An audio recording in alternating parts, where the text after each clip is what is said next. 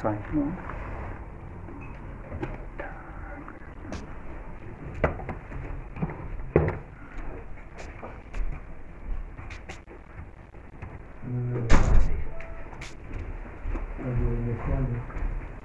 Ich mache Englisch, ne?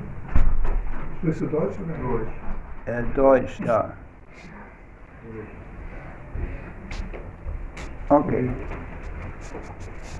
Heilige. Jetzt geht's rein. German, Deutsch? Englisch. Ne, Deutsch dürfte beide, ne? Wir haben ja sogar Englisch sprechen. Russisch, Übersetzung.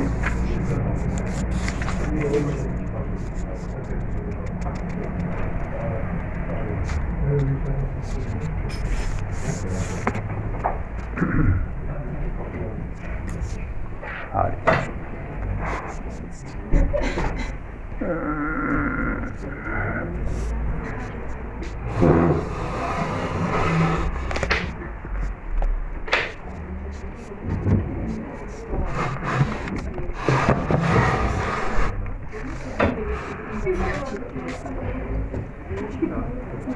So. Namo Bhagavate Vasudevaya. Om Namo Bhagavate Vasudevaya. Om Namo Bhagavate Vasudevaya. So, wir lesen heute aus der Bhagavad Gita, wie sie ist. Zehntes Kapitel, Vers 34. Ähm, ob ich eine Englisch hier drin habe.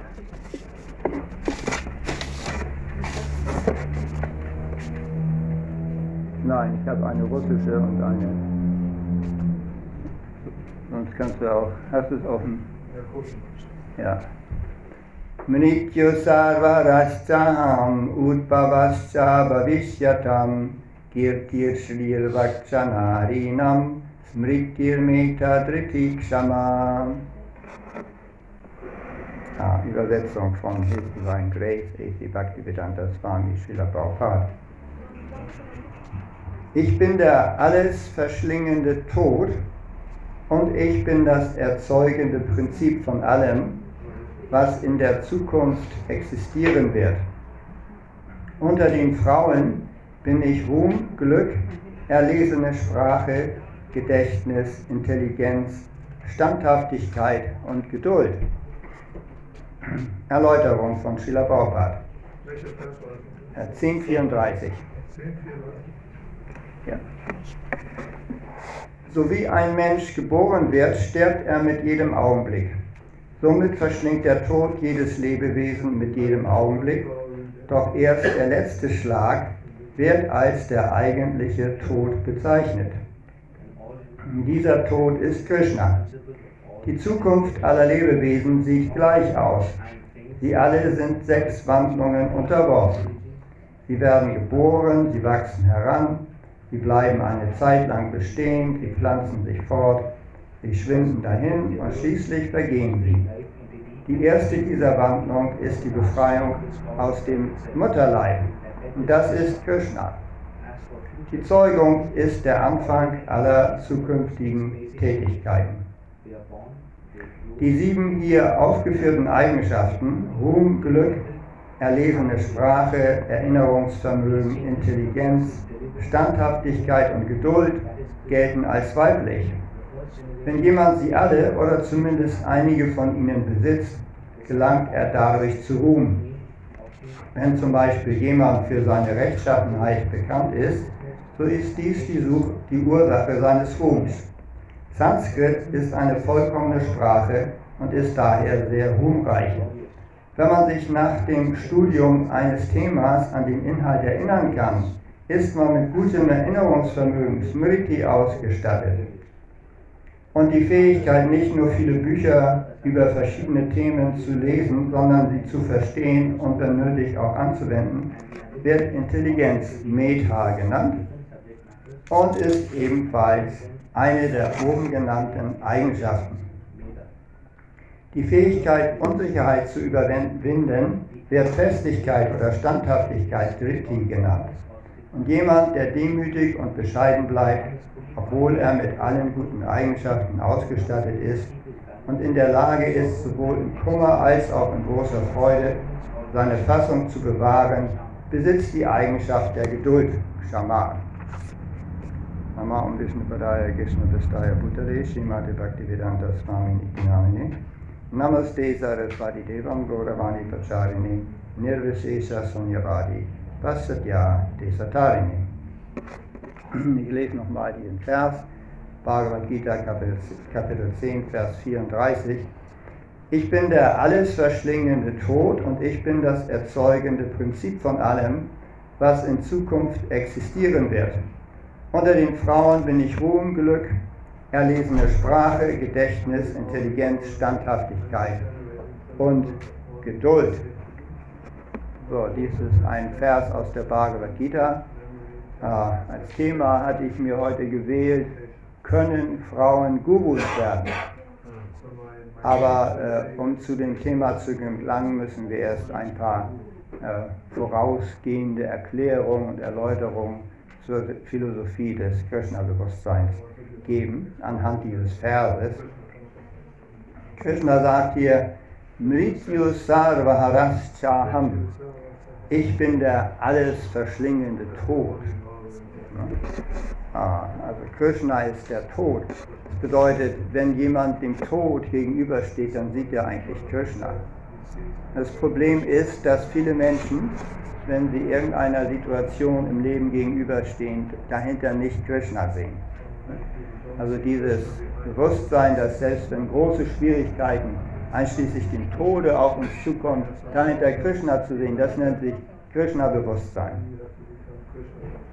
Ja, ebenso sagt Krishna, ich bin das erzeugende Prinzip von allem, was in der Zukunft existieren wird. Ja. Ebenso ist Krishna der Schöpfer.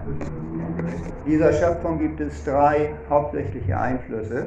Schöpfung, Erhaltung und Vernichtung.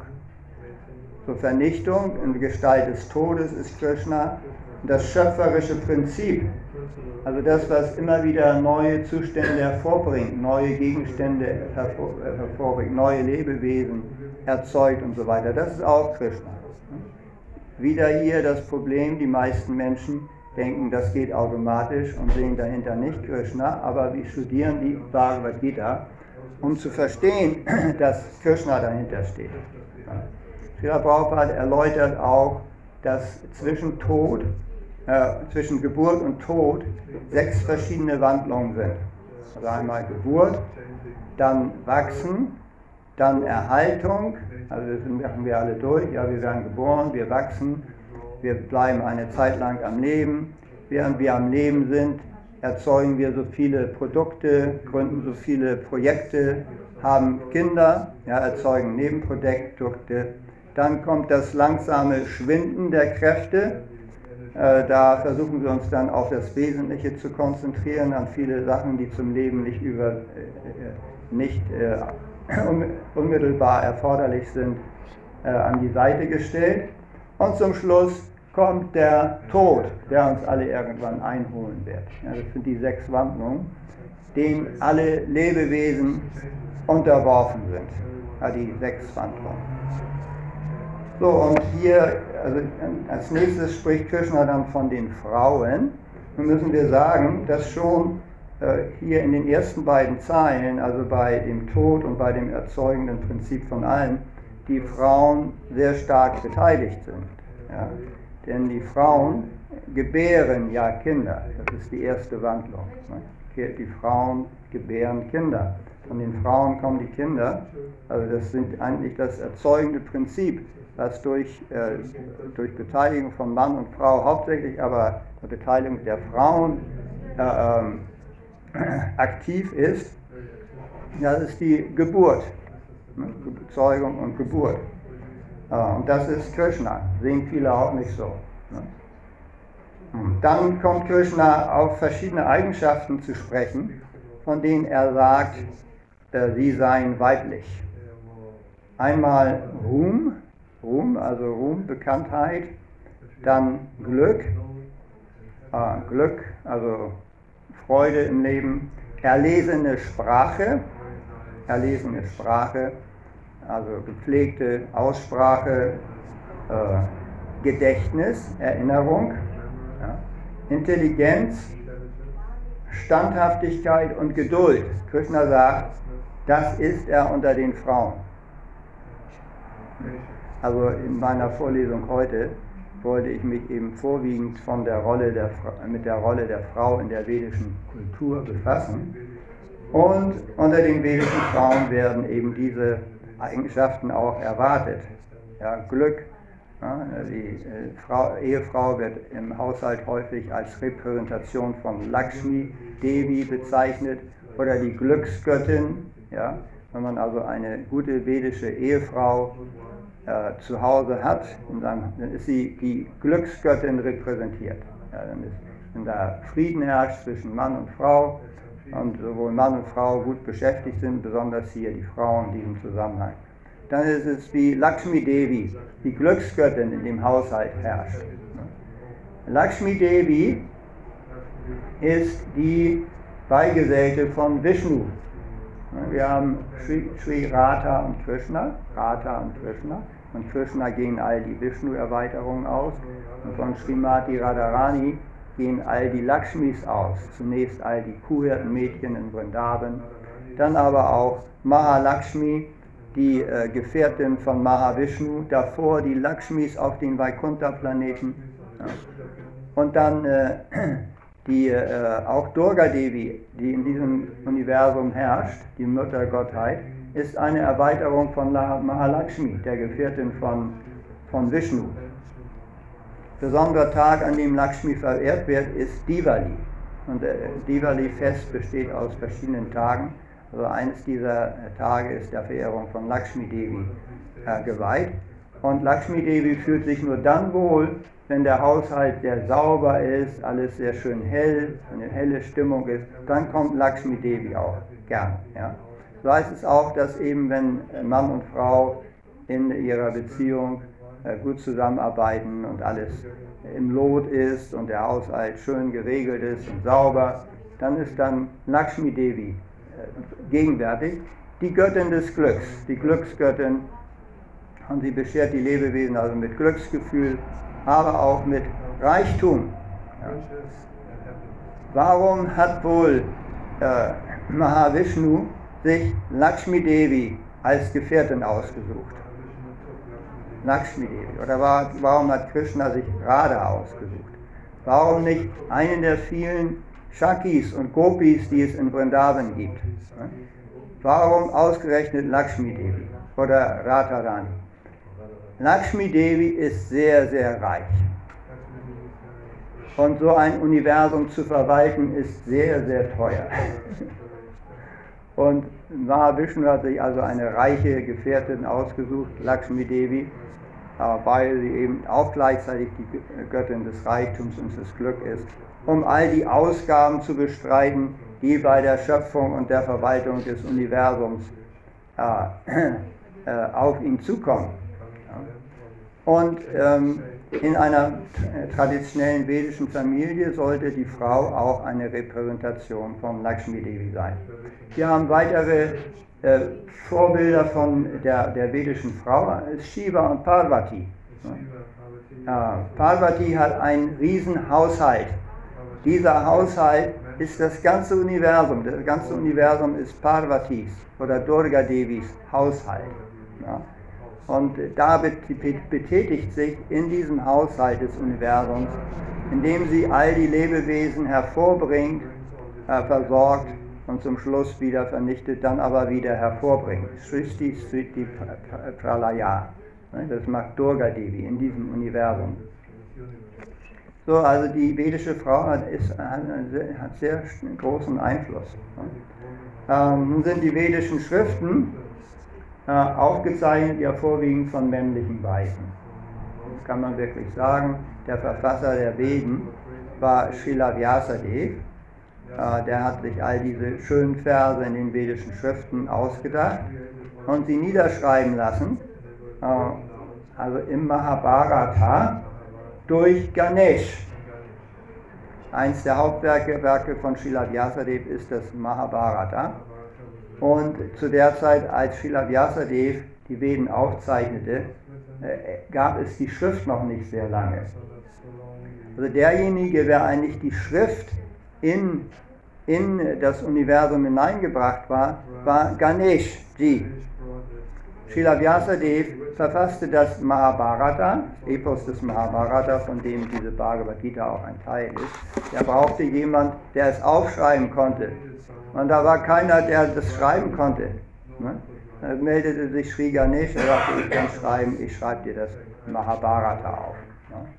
Weil am Anfang des Kali Yuga äh, die großen Weisen, insbesondere Srila Vyasadev, schon bemerkte, dass die, das Erinnerungsvermögen abnahm. Ja, hier sagen wir Gedächtnis, Gedächtnis der Menschen nahm ab. Ja, äh, die Intelligenz der Menschen nahm ab. Manda Sumanda Matayo Manda Bhagya Hupadrita.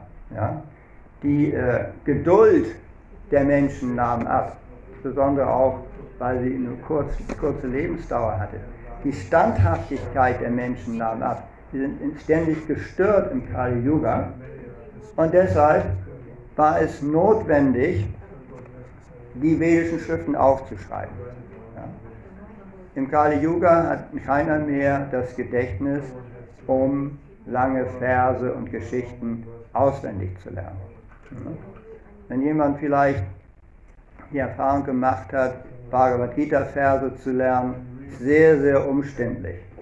Man muss immer wieder die Zeilen sich einprägen, dreimal lesen, einprägen, nächste Zeile dreimal lesen, einprägen, erste und die zweite Zeile zusammen wiederholen, dann die vierte Zeile dreimal lesen, einprägen, äh, dritte und vierte Zeile dreimal lesen, einprägen. Und dann kann man den Vers vielleicht nach zehn Minuten wiederholen, kann man den Vers auswendig. Ne? Aber am nächsten Tag hat man ihn wieder vergessen. Da muss man wieder das Gleiche machen. Erste Zeile dreimal lesen, wiederholen, äh, einprägen, zweite Zeile, dritte Zeile, vierte Zeile. Dann kannst du es am vierten Tag und dann am dritten Tag, damit Glück, kannst du ihn manchmal erinnern. Dann musst du ihn jeden Tag abends, musst du dir den gleichen Vers vornehmen, ihn nochmal lesen, bis du ihn dann nach einiger Zeit wirklich bei zum Beispiel einer Prüfung äh, auch äh, Verlangen rezitieren kannst. Ne? Dehinosmin yata dehe komarang yovanang dara tata dehang dara praptir diras tatra namuyati. Ne? Das sind so Sanskrit-Verse. Die Bhagavad Gita besteht aus 700 solchen Versen. Es gibt in Indien Menschen, die tatsächlich die gesamte Bhagavad Gita auf Sanskrit auswendig können. Das gibt es. Es gibt Menschen, die mit sehr gutem Erinnerungsvermögen gesegnet sind, aber es ist selten. Dann muss man auch sagen, Sanskrit ist für Inder nicht so schwierig, es ähnelt etwas dem Hindi und viele Inder lernen Sanskrit in der Schule, so kam es also ein bisschen leichter als wir.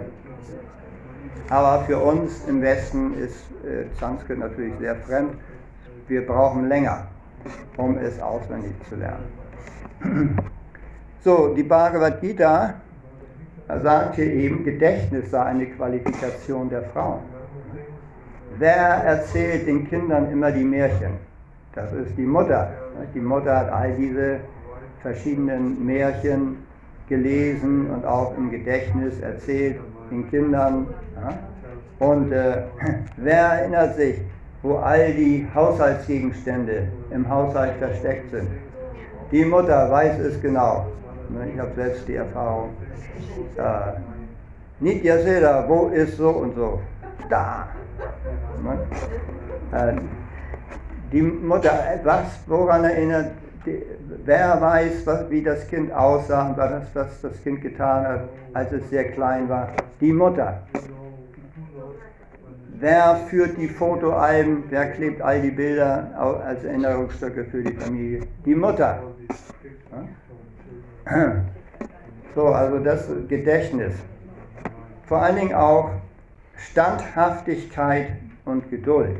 Wie gesagt, Standhaftigkeit und Geduld sind in diesem Zeitalter äh, selten. Also sie, sie, sind am Abnehmen. Die Leute sind ständig gestört. Manda Sumanda Matayo, Manda Bhagya Upadanta. Also ständig gestört.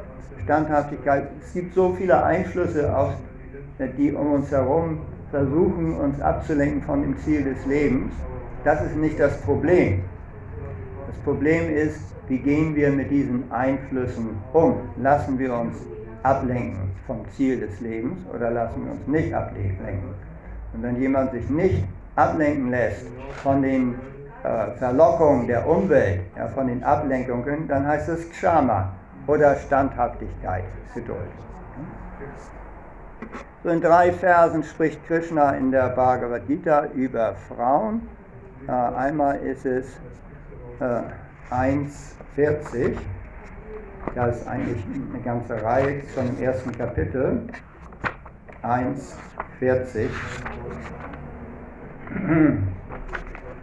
Da sagt Krishna, ähm, wenn in der Familie Irreligiosität vorherrscht, O Krishna, verlieren die Frauen in der Familie ihre Reinheit und wenn auf diese Weise die Moral der Frauen verfällt und Nachkommen Vishnus, entsteht äh, unerwünschte Nachkommenschaft. Dann sagt Krishna weiter in 41, wenn die unerwünschte Bevölkerung zunimmt, verursacht dies sowohl für die Familie als auch für diejenigen, die die Familientradition zerstören, ein höllisches Dasein. So, also hier wird wieder in der Bhagavad Gita den Frauen eine besondere Rolle zugewiesen von Krishna selbst, nämlich für qualifizierte Nachkommen zu sorgen. Das können Männer nicht allein. Der Zusammenhang hier in diesem äh, ersten Kapitel der Bhagavad Gita ist, dass Arjuna ja verschiedene Argumente bringt, warum er in der Schlacht von Kurukshetra nicht kämpfen will. Ein wichtiges Argument, was er bringt, sagt, wenn all diese Soldaten getötet sind, dann sind die Frauen ja auf sich allein gestellt. Und dann wird es unverantwortliche Männer geben, die sie verführen wollen. Und das wird dann zu äh, unerwünschter Nachkommenschaft führen. Ne, also hier ist, kann man eigentlich sehen, dass Arjuna sich als Prinz, als äh, Angehöriger der Adels- oder Familien, äh, königlichen Familie Sorgen macht um die Frauen. Ne? Die Situation haben wir jetzt auch gerade. Wir haben hier viele äh, Gäste aus der Ukraine. Im Allgemeinen sind es Frauen, die eben äh, geflohen sind. Warum sind die Männer nicht geflohen? Nein, die Männer, äh, es gibt da klassische äh, Rollen, Geschlechterrollen. Die Männer werden gebraucht, um da wirklich anzupacken, Waffen zu bedienen und so. Und heute ist es noch so, dass die Mehrzahl in dem Militär eigentlich Männer sind. Und äh, wir, in Deutschland machen wir uns auch, ist es automatisch, wenn Frauen Schutz suchen in irgendeinem Land, dann werden sie sofort aufgenommen. Ne? Werden sofort aufgenommen. Das ist, und zwar äh, dankbar und äh, gastfreundlich. Ne? Das ist nicht bei Männern so. Wenn, wenn man sich mal die Flüchtlinge aus anderen Ländern nimmt, zum Beispiel syrische Flüchtlinge, in der Hauptsache junger Männer, äh, da, junge Männer, da sind wir da sehr kritisch. Ne? Aber bei den Frauen aus der Ukraine, da sagen wir, oh klar, kommt, was braucht ihr bitte schön? Nehmt euch, ihr bekommt Essen umsonst, Unterkunft, alles wird bezahlt, Hartz IV. Ne? Weil es ist natürlich ist für eine verantwortliche Regierung, sich Gedanken zu machen um den Schutz der Frauen. In der vedischen Gesellschaft werden die Frauen beschützt. Äh, und zwar im Allgemeinen durch die Männer. Das ist also die Regel in der vedischen Gesellschaft. Die Frau wird beschützt als, kleine, äh, als kleines Mädchen von ihrem Vater, ja, wird sie beschützt, dann, wenn sie erwachsen ist, wird sie von ihrem Ehemann beschützt und wenn sie alt ist, dann wird sie von den erwachsenen Söhnen beschützt. Also der, der Mann tritt im Allgemeinen in der vedischen Gesellschaft als Beschützer der Frau auf. In der modernen westlichen Gesellschaft ist es nicht immer so, aber da werden dann die Frauen entsprechend vom Staat beschützt. Das, also mehr alleinerziehende Frauen als alleinerziehende Männer. Und äh, da wird sich viel ausgedacht, dass die Frauen versorgt werden durch den Staat. Also die Frau in einer beschützenden Rolle.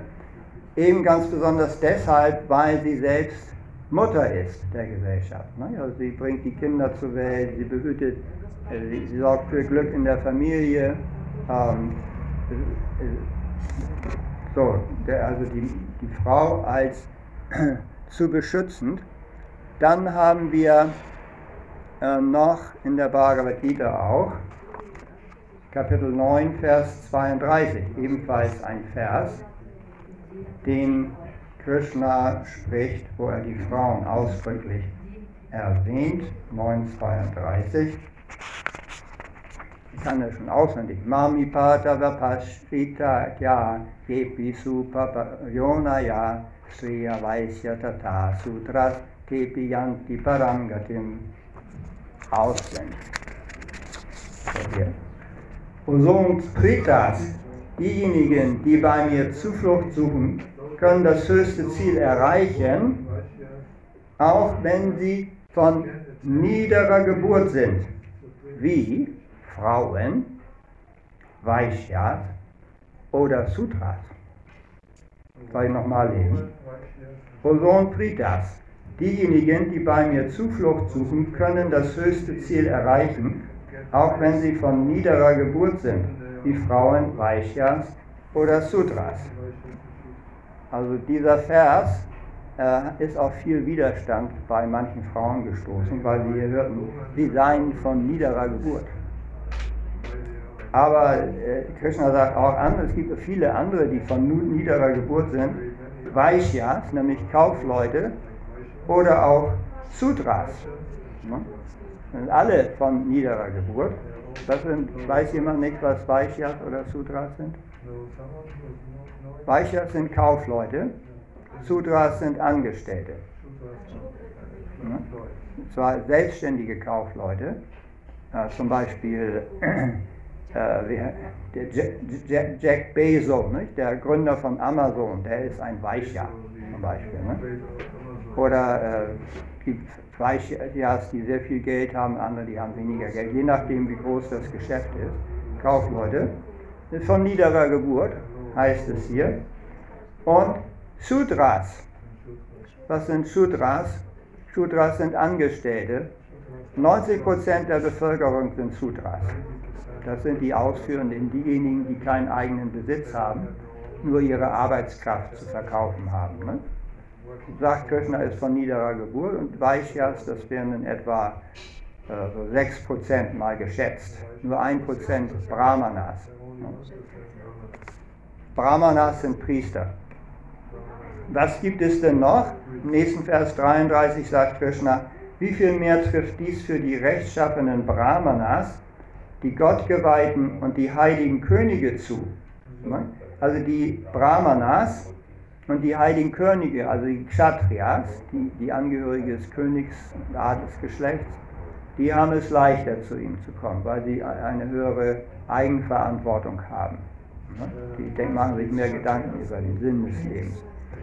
Aber kann man auch sagen, Frauen, das wird häufig in der vedischen Tradition, sind, sind auch, auch heute noch in Indien, sind Frauen meistens mit Haushaltsdingen beschäftigt und haben keine, nicht so viel Zeit, also zum Studium der Schriften. Und das wird im Allgemeinen stärker in größerer Zahl von, von Männern gemacht, eigentlich. Also Anzahl, auch reisen Frauen in der vedischen Gesellschaft nicht alleine.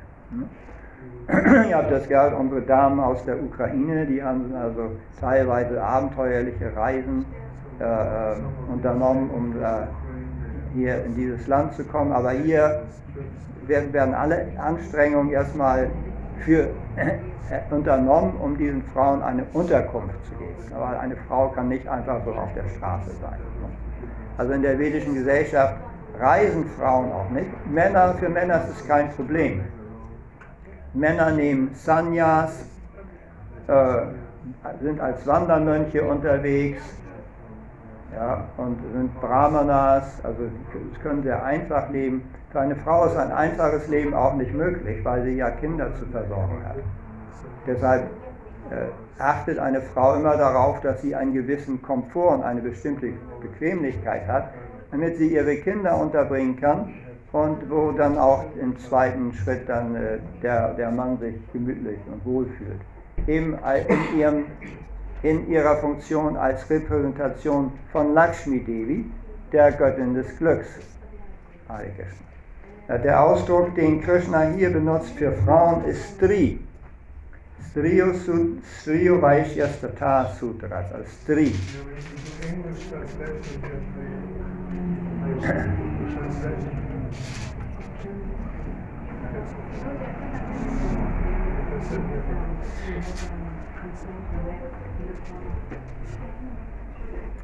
Stri. Weiß jemand, was Stri heißt? Vielleicht Hindi, als verwandt gibt es im Hindi das Wort Stri auch. Weißt du das? Weiß gar nicht. Das Wort Stri, gibt es das im Hindi? Ja, was heißt das im Hindi? Frau. Frau, ja. Stri, Frau, ja?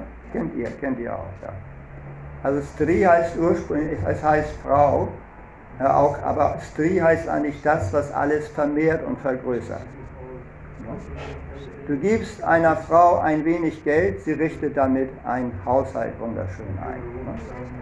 Ja, viele kleine Dinge geben die Männer den Frauen und die Frauen machen daraus etwas Großes. Unter anderem zum Beispiel entwickelt sich in ihrem Mutterschoß ein Baby. Haben wir gerade gesehen, nicht? diese junge Dame hatte einen bereits sehr beachtlich großen äh, Babybauch.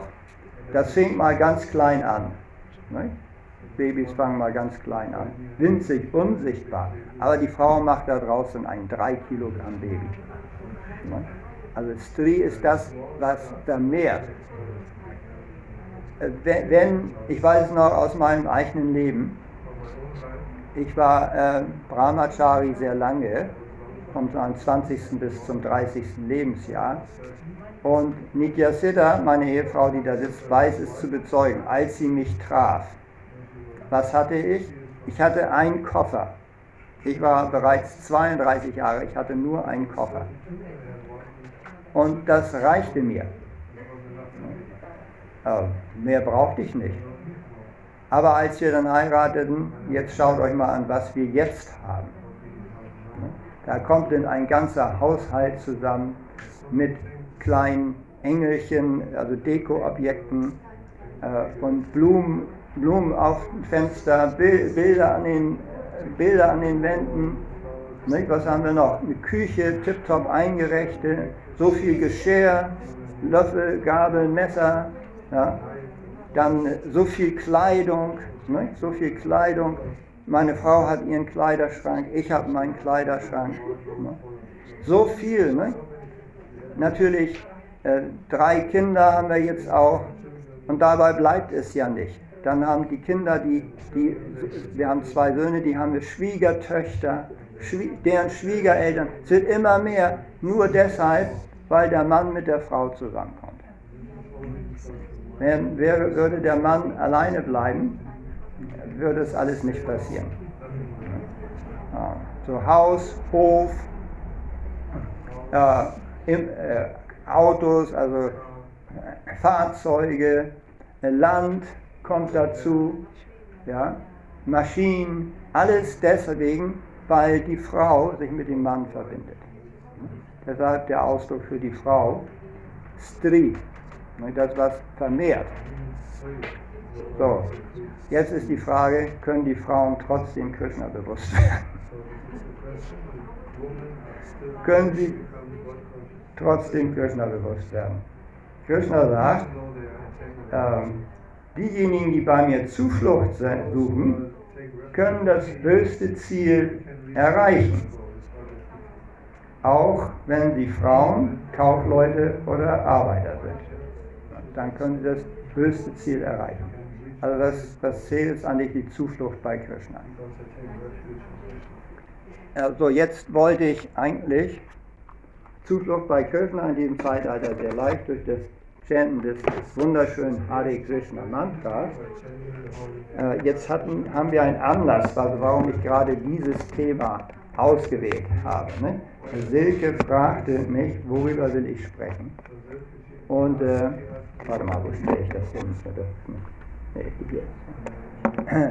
Und ich habe, ich das immer ein Problem, worüber spreche ich? In, es war vor drei Wochen, dass Silke mich fragte, worüber spreche ich. Äh, erstmal fiel mir nichts ein. Dann habe ich gesagt, ein guter Trick ist, du schaust mal auf den Vaishnava-Kalender. Was haben wir denn für Erscheinungstage oder Feiertage?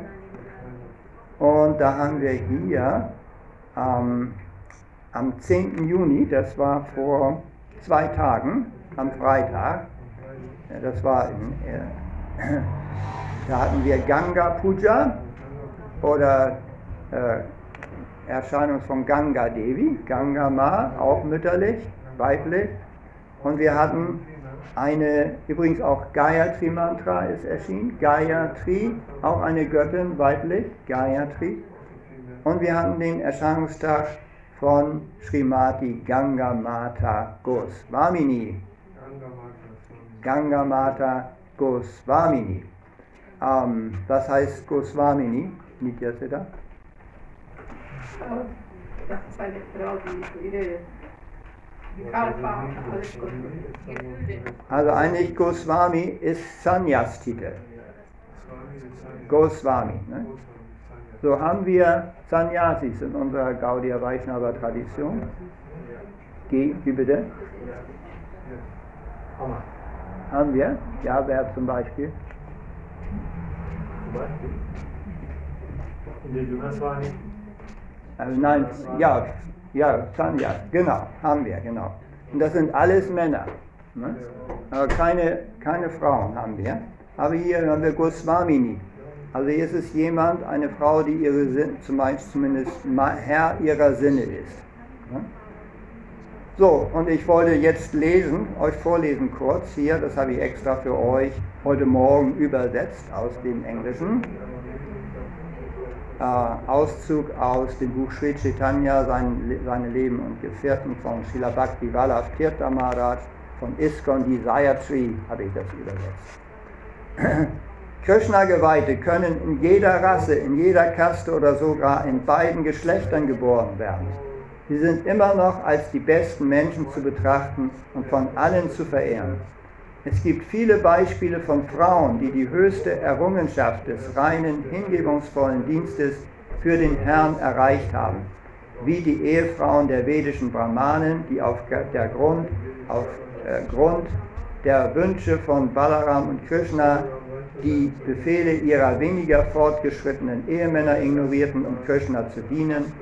Auch im Kali Yuga wurde durch die Segnungen von Haridas Thakur eine Prostituierte in eine berühmte Vaishnavi verwandelt und viele Gott, große Gottgeweihte suchten Audienz bei ihr, um ihre heilige Vereinigung zu erhalten, um ihre heilige Gemeinschaft zu erhalten.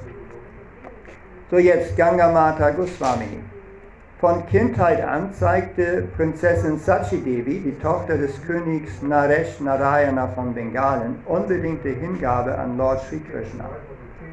Sie weigerte sich sogar aufgrund ihrer aufrichtigen äh, äh, Verbindung mit Krishna zu heiraten. Nach dem Ableben ihres Vaters regierte sie das Königreich. Doch schon bald gab sie es auf, um einen aufrichtigen spirituellen Meister zu finden. Prinzessin Sachi Devi traf Sri Haridas Pandit, warte mal, ähm, traf Sri Haridas Pandit einen führenden Guru in Vrindavana und begann Govindaji hingebungsvollen Bhajan darzubringen. Obwohl sie, weil sie so wenig aß, gebrechlich wurde, schlief sie immer am sandigen Ufer der Yamuna und stand vor Sonnenaufgang auf, um Govindajis Tempel zu reinigen. Täglich hörte sie die Bhagavata Katha, sah Govindajis Artik, umkreiste Radhas Yamasundaras äh, Lila-Sthanas oder Stätten der transzendentalen Spiele Krishnas wie Vamshivata, Seva Niduvana und Rasa Stali. Von Sri Haridasa Pandit ermutigt, ließ Sachi Devi ihr falsches Ego völlig fallen, zog sich Lumpen an und ging in Vraja von Haus zu Haus, um Almosen zu erbetteln. Die Vrajavasis waren über ihre strenge Entsagung erstaunt. Auf Anraten ihres Gurus ging sie nach Radhakund, um Gemeinschaft mit Sri Lakshmi Priya Devi Dasi, einer lieben Schülerin von Sri Haridasa, zu pflegen. Dem perfekten Beispiel von Thakur Haridas folgend chantete Lakshmi Priya Devi täglich 300.000 Namen, 192 Runden Hare Krishna. Jeden Tag umrundeten die beiden Frauen den Govardhan-Hügel und verehrten Krishna.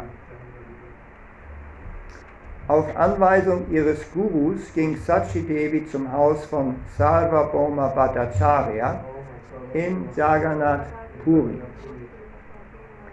Sarvabhauma Bhattacharya und die meisten der ewigen Gefährten von Lord Sundara, Lord Goranga Sundara oder Sri Chaitanya Mahaprabhu waren bereits nach Goloka Vrindavan zurückgekehrt. Sachi Devi restaurierte Sarvabhaumas Haus und richtete eine erstklassige Verehrung von Sri Shyama Rai ein, einer Bildgestalt, die ihr von einem Brahmanen aus Jaipur geschenkt wurde. Jeden Tag hielt sie Vorträge über das Srimad Bhagavatam. Ihre Vorlesungen wurden populär und zogen eifrige Zuhörer aus der ganzen Umgebung an. Viele Menschen, darunter Brahmanen und, Kön und sowie auch König Mukunda Deva, ließen sich von Sachi Devi einweihen. Also hier haben wir das Beispiel, dass diese Sachi Devi, die später den Namen Ganga Mata bekam, auch sehr gelehrt war in den Schriften. Sie, sie konnte also Bhagavatam Vorlesungen geben. Und es hatte so eine tiefe Verwirklichung, dass sich viele Menschen zu ihr angezogen fühlten. Und sie gab auch die Einweihung. Sie gab die Einweihung, Einweihung Diksha. Diksha ne? Also es war ein weiblicher Guru, der Diksha-Schüler, der tatsächlich Schüler akzeptierte. Ja. In Srinavadvipdam, beim Srinavadvipdam Parikram, erklärte äh, Narayan Maharaj, wie Sachi Devi den Namen Ganga Mata erhielt. Am Tag der Ganga Sagar Mela wollte Sachi Devi, die in Jagannatha Puri wohnte, im Ganges baden. Also am Tag der Ganga Sagar Mela, das war eben dieser Freitag. In dieser Nacht floss der Ganges aus den Lotusfüßen von Lord Jagannath und kam zu Sachis Ashram, also der Ganges äh, übertritt die Uferfloss an den Lotusfüßen Jagannathas vorbei und kam zu Sachis Ashram. Sachi tauchte in das Wasser der Ganga Devi ein und schwebte und wurde zu den Lotusfüßen von Jagannath Swami im Inneren des Tempels getragen, auf dem Wasser. Nachdem die Pujaris am nächsten Morgen die Türen aufgeschlossen hatten, waren sie überrascht, Sachi Devi im Tempel zu finden. Sie hielten sie für eine Diebe, Diebin und sperrten Sachi Devi sofort ins Gefängnis. Als Lord Jagannath dieses Vergehen bemerkte, erschien er sowohl dem König von Puri als auch dem obersten Pujari im Traum.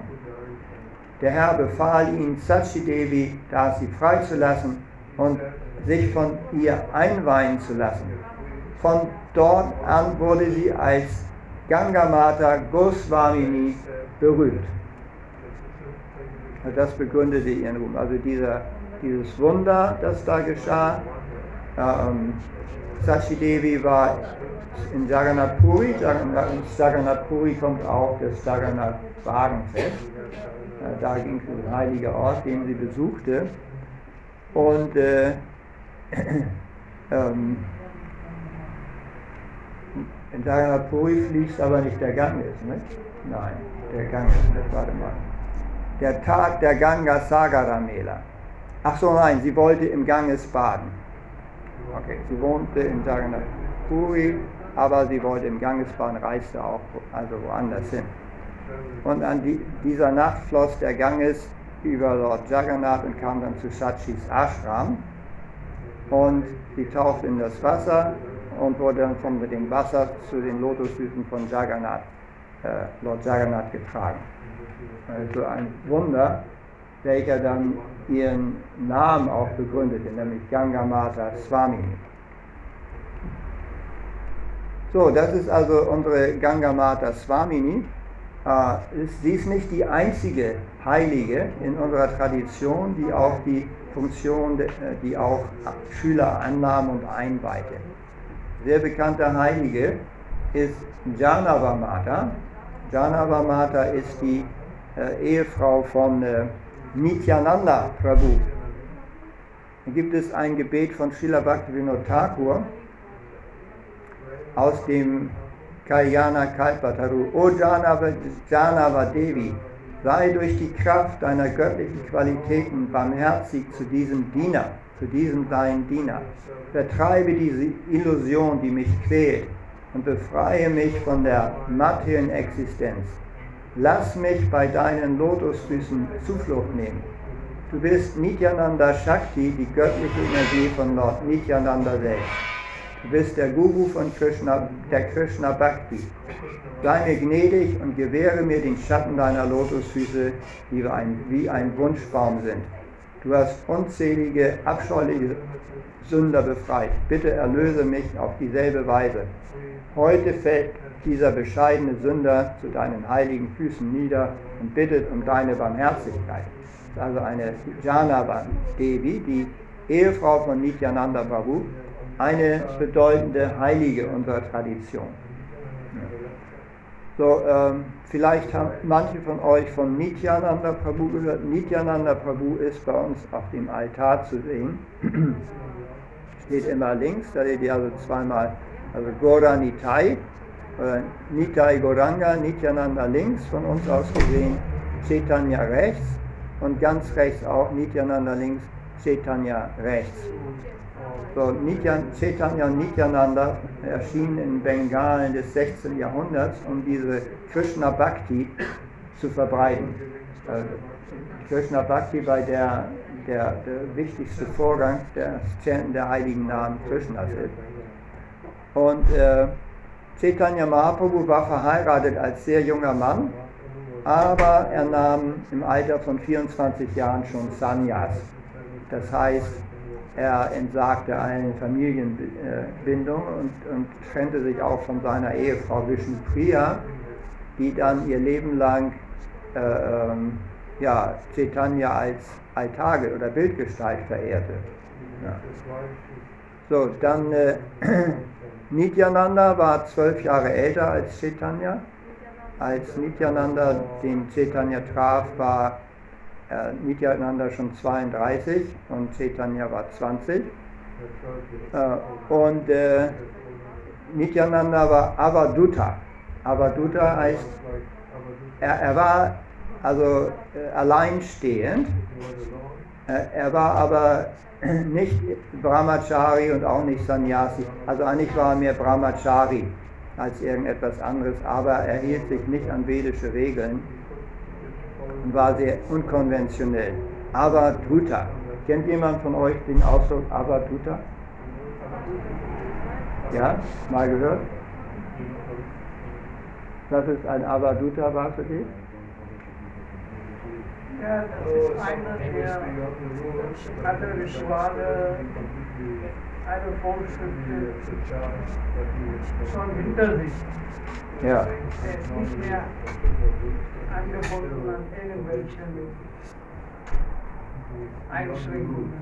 Ja.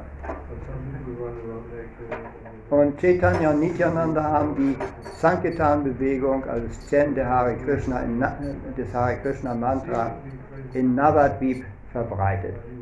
Ähm, so als bis eben das Chaitanya Mahaprabhu Sanyas nahm.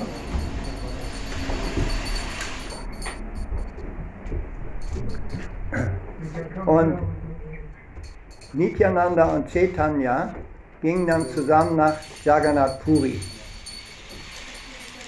Und Chaitanya traf diesen Sarvabhauma Bhattacharya und äh, besonders äh, gelehrte Brahmanen, andere Gelehrte, König von Jagannath Puri und verbreitete das Krishna-Bewusstsein vorwiegend unter den Gelehrten und den Herrschenden äh, der, der, der damaligen Gesellschaft. Aber Chaitanya sagte zu Nityananda, also eigentlich solltest du heiraten und so zurück nach Bengalen gehen und heiraten. Weil wenn du verheiratet bist, dann hast du, bist du besser in die Gesellschaft integriert. Äh, die Leute werden dir eher folgen, wenn du verheiratet bist, weil keiner kann sich identifizieren mit jemand, der sich an gar keine gesellschaftlichen Regeln hält. Also du müsstest da also etwas schon auf dich achten und etwas ähm, dich Gesellschaft besser, gesellschaftlich besser integrieren. Und das tat Nityananda Prabhu auch. Er ging nach Bengalen und besuchte den Suryadas Pandit und äh, sagte ihm gleich, also er war äh, begleitet von einigen anderen Gottgeweihten, sagte ihm gleich, also ähm, hat mir gesagt, ich soll heiraten. Du hast doch da zwei Töchter, nicht? Äh, eine davon könnte ich bestimmt heiraten. Und Also Nityananda war sehr lange Brahmachari gewesen und hatte nun den, äh, den Auftrag bekommen zu heiraten, aber er dachte, ja, dann suche ich mir eben einen Schwiegervater und der also Töchter hat und dann sage ich, also ich möchte heiraten und so wird das wahrscheinlich irgendwie gehen. Aber Surya Das Pandit sagte, nee, nee, nee, du kriegst nicht, keine meiner Töchter bekommst du. Denn äh, du gehörst ja überhaupt gar, keine, gar keinem Varna an. Du bist ja, weder gehörst du der Sutra- oder Arbeiterklasse an, noch gehörst du der Vaishya-Klasse, also den Kaufleuten, noch gehörst du den Kshatriyas an, also Prinzen, und Brahmana bist du auch nicht. Du bist ja, du bist, ja, aber du du, gehörst kein Varna an, du kriegst meine Frau nicht. Da muss man dann den, wenn nach einer Heirat oder bei der Heirat tritt man in den Grihastha Ashram ein. Und als Angehöriger des Grihastha Ashrams äh, gehört man einem Varna an, also einer bestimmten Gesellschaftsschicht äh, und entsprechend diesem Varna übt man dann auch seine Arbeit aus und versorgt seine Familie, also entweder als Arbeiter oder als Kaufmann oder als Fürst oder als Brahmana. Und wenn du hörst, das wird nicht gehen. Ja, da, da ging äh, Nityananda, war sagt, ach, das hat nicht geklappt. Ging er eben weiter. So, aber was dann passierte ist, äh, da war, also dieser Surya Das Pandit hatte zwei Frauen, Vasudha und Janavi. Janava. Und Vasudha, zwei Töchter, entschuldige, nicht Frauen, sondern Töchter, Töchter, ja. Und Vasudha hatte also, nachdem sie Nityananda auch nur gesehen hatte, hatte sie sich sofort in ihn verliebt. Und als dann ihr Vater sagte, dass das geht nicht, da wurde sie sehr liebeskrank. Wurde sie sehr krank, also drei Tage wurde sie sehr krank. Und am dritten Tag vergab, äh, gab sie ihren Körper auf. Und dann, äh, da war natürlich, herrschte große Not. Und ähm, man befragte ihre Freundinnen, was denn da passiert war. Ja, sie, sie, sie wird nur wieder gesund, hat sie gesagt, wenn sie diesen Nityananda Prabhu kommt, hat sie vor ihrem Tod gesagt. Nur dann wird sie wieder gesund. Dann haben alle gesagt, okay, wir müssen Nityananda holen, hörten sie, holten sie Nityananda Prabhu zurück. Sie lag schon da, war schon aufgebahrt, also sollte schon verbrannt werden. Dann aber, als sie Nityananda Prabhus Geruch, als Nityanandas äh, Prabhus Duft in ihre Nase eindrang und er nahe bei ihr stand, da kam sie wieder zu Bewusstsein, so wird es erzählt. Da erwachte sie also von, dem, von den Toten wieder auf. Und dann, äh, dann sagte Surya das Pandit, ja, dann sind die wohl füreinander bestimmt, dann machen wir die Hochzeit. Und dann wurde also die Hochzeit gefeiert zwischen äh, ähm, Nityananda Prabhu und Vasudha, der Tochter von Surya Das Pandit. Und hatte ja ihr das Pandit noch eine andere Tochter, die Janava. Und bei der, bei, den Hochz, bei der Hochzeitszeremonie geschah es, dass Janava das Essen brachte, dem Nityananda Prabhu und ihrer Schwester, die hier heirateten. Und äh, sie hatte also den Sari über dem Kopf, wie Frau vedische Frauen das ja haben, hat den Sari über dem Kopf. Und während sie die, die, äh, den Teller trug, fiel der Sari zurück. Und als der Sari zurückfiel, manifestierte sie zwei extra Hände, damit sie ja den Teller nicht ablegen musste. Ne? Bekam sie plötzlich zwei extra Hände und legte sich den Sari wieder über den Kopf. Und das konnte sie in ihrer transzendentalen Gestalt, sie war eine ewig befreite Seele. Und Nityananda Prabhu sah das und sagt, das ist meine ewige Gefährtin. Äh, äh, und erkannte so ihre spirituelle Einstellung ihre spirituelle Mentalität. Und dann, äh, dann, wurde, dann heiratete er sie auch gleich mit. So, also dann hatte Nityananda zwei Ehefrauen. Ähm, Vasudha gebar acht Kinder, aber nur ein Junge und ein Mädchen überlebten. Das war für Virabhadra war der Junge und Ganga war das Mädchen. Das war aber eine andere als Gangamata Swamini. Und nach dem, der achten Geburt verstarb Vasudha unglücklicherweise. Und diese beiden Kinder wurden von Janava aufgezogen. Und äh, Virabhadra Goswami war also ein, ein wichtiger Prediger in der Gaudiya Vaishnava Linie. Und Gangamata wurde ebenfalls äh, äh, äh, einweihende spirituelle Meisterin und von ihr gingen dann viele weibliche spirituelle Meister aus in dieser Gaudiya Vaishnava Linie. Also angefangen mit Janava über ihre Tochter Ganga Mata Goswamini. Und äh, Janava Devi hielt die ganze Gaudiya Gemeinde zusammen, nachdem Nityananda Prabhu in, in Bengal verstorben war. So sehen wir also in unserer Gaudiya Vaishnava Tradition äh, in der Vergangenheit, äh, dass in der Vergangenheit viel, viele weibliche Gurus gab. Aber im Laufe der Zeit, also seit Srila Bhaktivinoda Thakur im 19. Jahrhundert, sind es eigentlich nur noch Männer. Es scheint, dass diese Frauen, die ja die Linie weitertrugen, auch andererseits ja verheiratet waren und ihre Haushaltspflichten hatten und für die Familie sorgen mussten deshalb nicht alle ihre Energien in die Verbreitung der heiligen Namen äh, äh, stecken konnte. Und so schlief die Bewegung etwas ein, kann man sagen. Chaitanyas Bewegung war, geriet in Vergessenheit. Und äh, Bhaktivinoda Thakur entdeckte sie dann wieder. Bhaktivinoda Thakur war Haushälter, hatte selber eine Frau mit äh, äh und, und zehn Kinder hatte er. Und sein, er gründete also Chaitanyas Bewegung neu in Bengal, in Kalkutta. Und sein Sohn Bhaktisiddhanta Saraswati war Sanyas und er führte dann äh, ja die, die äh, Angewohnheit ein, oder das System ein dieser vielen Sannyasis. Er gab ganz 60 Männern Sannyasi, Sanyas, die dann diese Bewegung sehr aktiv weiter verbreiteten. Und seit Bhaktisiddhanta haben wir eigentlich hauptsächlich Männer, die Gurus sind, also eigentlich keine Frauen. Das heißt hauptsächlich nur noch Männer, die Gurus sind und gar keine Frauen. Ähm, jetzt ist die, es war sogar, in der ISKCON haben wir jetzt sogar hauptsächlich Sannyasis als Gurus und weniger Haushälter, obwohl Haushälter Männer auch Gurus werden können, aber wir haben mehr Sannyasis als, als Haushälter Männer. Und jetzt ist gerade vor einigen Jahren, vor zehn Jahren, äh, der Gedanke gekommen, ob nicht auch Frauen Gurus werden können. Und die Leitung der ISKCON hat zugestimmt, ja eigentlich ist das so, aber es ist sehr viel Widerstand in Indien dagegen. Srila Prabhupada sagte dazu, dass im Prinzip Frauen auch Gurus werden können, aber seltener als Männer.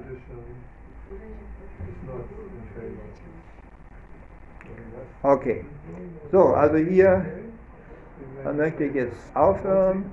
Gibt es äh, women Fragen dazu? Fragen. Fragen, Ergänzung.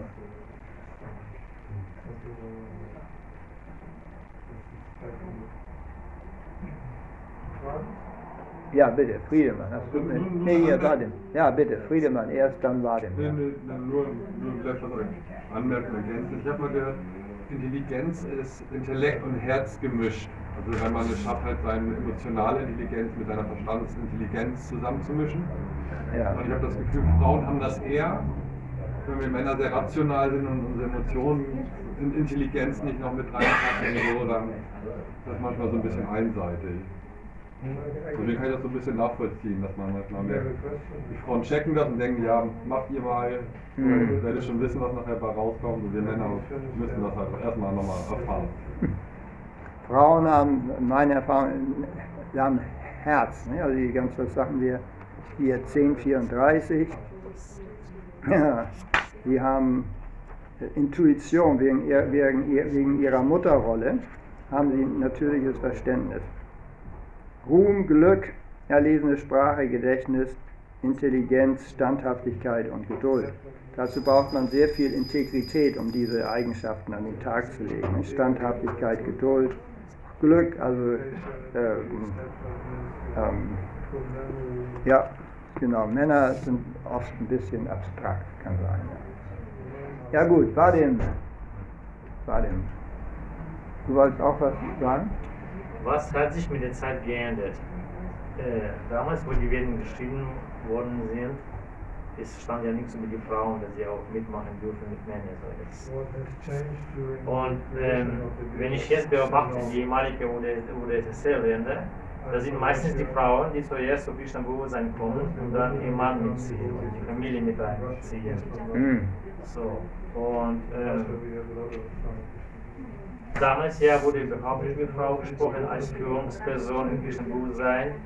Und heutzutage, Frau Pat hat es angeführt sozusagen, angesprochen. Ja, was hat sich so mit der Zeit geändert?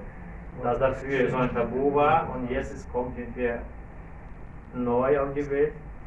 Verstanden die Frage?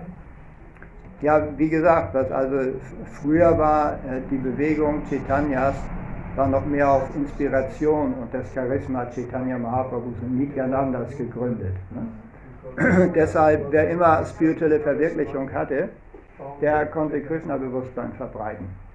Und später ist Bhaktisiddhanta, weil der Sanyas nahm, überhaupt nie äh, eine Familie, eigene Familie hatte.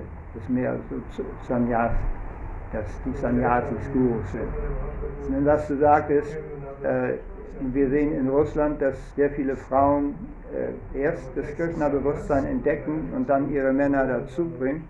Also die Frauenrollen sind ja von Land zu Land sehr verschieden. Nicht? Äh, ist nicht so, dass die Frauen überall sind wie hier. Wenn du zum Beispiel nach Schweden gehst, nicht, da ist die Frauenrolle ganz anders. Ich ich selbst war nicht in Russland, aber wir haben ja unsere äh, Frauen aus Russland, so da ist auch wieder die Frauenrolle anders. Wenn du nach Südeuropa gehst, da ist es eigentlich stärker traditionell und auch in Indien ist sehr traditionell, also die Frauen treten da nicht so in den Vordergrund in Indien. Also sehr unterschiedlich. Aber was wichtig ist, ist, was Krishna sagt in 932, dass egal welche Art von Körper ich habe, ob ich also Frau bin oder Mann oder welcher, welche Herkunft ich habe, selbst ob ich nun in Indien geboren bin oder nicht, ja, so, sobald ich bei Krishna Zuflucht suche, kann ich das höchste Ziel erreichen. Ja. Und das höchste Ziel äh, wird von Krishna nicht definiert als also sehr erfolgreich werden oder irgendwann mal Kaiser werden oder sehr intelligent werden. Brahmana. Ja. Krishna sagt, in, äh, das ist jetzt das 18. Kapitel, Vers 42, 18, 42, warte mal, 18, 42, will ich euch nicht vorbehalten. 18, You have to maintain your body, but you 42, Krishna. Da. Ähm, jeder Mensch kann die Vollkommenheit erreichen. Wie gesagt, was ist die Vollkommenheit? Die Vollkommenheit ist Moksha oder Krishna Bhakti, Selbstverwirklichung. Das ist die Vollkommenheit. laut der vedischen Definition. Indem er seinen Eigenschaften der Arbeit folgt. Also je nachdem, also äh, der Sutra arbeitet als Sutra, es muss nicht, dass der Sutra muss nicht Brahmana oder Kshatriya werden. Das Sutra jeder, Vaishya als Vaishya. Ähm, höre nun bitte von mir, wie dies erreicht werden kann. Wenn ein Mensch den Herrn verehrt, der die Quelle, Quelle aller Wesen ist und der alles durchdringt, kann er durch die Ausführung seiner Arbeit die Vollkommenheit erreichen. Das heißt, selbst wenn jemand, sagen wir mal, nur die Straße fegt, das ist seine Arbeit. Ne? Wenn er die, seine Arbeit ausführt, kann er, wenn er den Herrn verehrt, die Quelle aller Wesen, oder wenn er Krishna verehrt, die Vollkommenheit oder Selbstverwirklichung erreichen. Er muss dann nicht erst äh, Vaishya, Kshatriya, Brahmana werden. Nein, das wäre der Karma-Kanda, dass ich erst in einer höheren, in einem höheren Vana wiedergeboren werden muss. Schließlich immer höher, bis ich als Brahma geboren bin. Dann erst gehe ich zurück zu Krishna. Das wäre Karma-Kanda. Aber der Upasana-Kanda oder der Pfad des Bhakti-Yoga ist, seine Arbeit tun und sie Krishna darbringen. ne? Auch ist es dann entsprechend nicht für Frauen erforderlich, irgendwann mal Kaiserin zu werden oder die Arbeit von Männern zu verrichten. Nein, jeder sollte die Arbeit tun, die ihm, die ihm am meisten liegt. Das muss jeder für sich rausfinden, aber sei er nun Mann oder Frau. Diese Arbeit sollte er mit Liebe für Krishna tun. Ich glaube auch, das ist eins der Missverständnisse der modernen Zivilisation, dass die Frauen meinten, sie würden glücklich, wenn sie die Männer äh, imitieren, wenn sie arbeiten wie die Männer. Also nicht so, dass Männer immer glücklich sind. Nur weil sie Männer sind. Ja, bitte? War ja. Die Frage war, wie, wieso macht Krishna einen Unterschied von der Geburt, also ist eine Frage, von der Geburt, dass da jemand, der eine ist niedriger, andere ist höher. Wie kann Krishna so einen Unterschied machen, dass da verschiedene Ebenen sind? Ja, warum macht Krishna? Ja, also Why Krishna is doing this difference Krishna sagt, das ist eine gute Frage. Ne? Warum macht Krishna das? 4.13 Chaturvan Yam Mayashi Stam Guna Karma Vibhagasha, Why Krishna sagt Krishna. ähm, in Entsprechung zu den drei Erscheinungsweisen der materiellen Natur und der Arbeit, die mit ihnen verbunden ist, wurden die vier Einteilungen der menschlichen Gesellschaft von mir geschaffen. Krishna hat vier Einteilungen geschaffen. Ist das klar? Welcher Vers war das jetzt? 4.13. 4, 430. Ja, 4.13. Also Krishna hat die vier Einteilungen geschaffen. 30 oder 13? 13. Thir- 13. 430. 13. 4.13. Ja. Kann man, ja, warum hat Krishna uns nicht alle gleich geschaffen? Dann kann man fragen, ja, warum hat Krishna nicht nur irgendwie nur, nur Hunde geschaffen oder so? Ja, oder in der, nur Vögel. Ne? Warum sehen nicht alle Lebewesen gleich aus? Nein, damit die sich ergänzen. Why is it working different? Because they supplement each other, weil sie sich gegenseitig ergänzen. nature and the work associated with them, the four divisions of human society are created by me. And Yeah. although I am the creator of this system, you should know that I am yet the non-doer being unchangeable. So he created the different divisions. Ja, warum sehen wir nicht alle gleich aus? Ne? Warum sehe ich nicht aus wie meine Frau?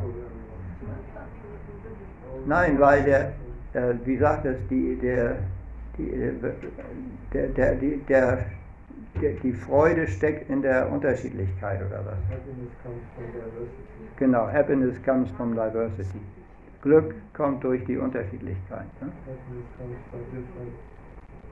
Selbst in der spirituellen Welt gibt es diese. Unterschiede. Ne? Radha und Krishna. Warum sind da nicht zwei Krishnas? Radha und Krishna. Dann sogar Radharani hat ihre Erweiterung und jede der Gopis ist anders. Genau, warum? Durch diese Verschiedenheit entsteht die Freude für Krishna. Yeah, but you don't talk about diversity. Yeah, It says lower birth, higher birth. Lower. Yeah. Oh ja, ja, It's not about okay. diversity, it's about graded hierarchy. Okay, okay. Das-. Ja. So, was würdest du sagen? Sind deine Füße höher als dein Kopf oder niedriger? Oh, Oder sind sie auf, dem gleich, auf gleicher Ebene? Also, Das Problem ist, also dieses höher und niedriger, wenn Krishna das sagt, ist es nicht wertend gemeint. Das heißt, niedrig bedeutet nicht schlecht. Aber wir haben das langsam verbunden durch dieses System der Ausbeutung, dadurch, dass diejenigen, die nie, auf niederer Ebene waren, ausgebeutet wurden, durch die, die auf höherer Ebene waren, also unrechtmäßig ausgebeutet, haben wir Angst bekommen vor diesen Ausdrücken, höher und niedriger, wenn es sich auf die Gesellschaft bezieht. Ne? Wer ist bei den in der Familie? Ist die Mutter höher als die Kinder oder sind die Kinder höher als die Mutter? Natürlich ist die Mutter höher, in dem Sinne, dass sie ist also größer. Die Kinder sind niedriger, sind kleiner. Ne? Das bedeutet nicht, dass die Kinder schlechter sind als die Mutter. Das bedeutet das nicht. Aber diese Wertung, die ist entstanden durch Missbrauch. Ähm, Auch wenn Krishna sagt, niedere Geburt, dann bedeutet das bedeutet nicht, das bedeutet nicht schlechter.